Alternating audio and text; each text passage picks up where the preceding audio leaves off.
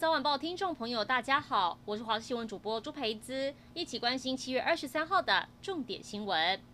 烟花台风速度相当缓慢，对东部地区持续带来影响。在花莲，风势也很强劲，花莲港长浪不断，激起的浪花越过堤防，场面很壮观。七星潭也出现高达六公尺大浪，远方有明显的长浪出现，海巡人员持续在现场戒备，提醒民众不要冒险观浪。新北市政府因应烟花台风，将关闭包含新店溪、大汉溪跟淡水河流域内的水门，就从现在开始，堤外车辆进行只出不进，提醒民众如果有车子停在河滨，要尽速移开。台化今天举行股东会，现任台塑集团总裁暨台化董事长王文渊说是最后一次用台化董事长身份主持股东会，自己将要卸任，正式交给专业经理人，由现任的台化副董事长洪福元接任，也宣告王家成员会全面退出台塑四宝第一线经营。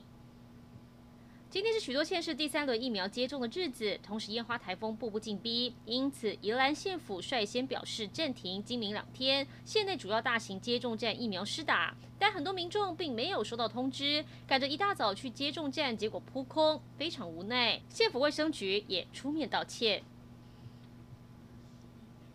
赛事首日登场，我国女子单人双桨选手黄义婷最终是以八分零四秒五九取得小组排名第四成绩。由于预赛每组取前三名晋级到八强，黄义婷无法顺利晋级，接下来将会在二十五号参与复赛，拼败不复活。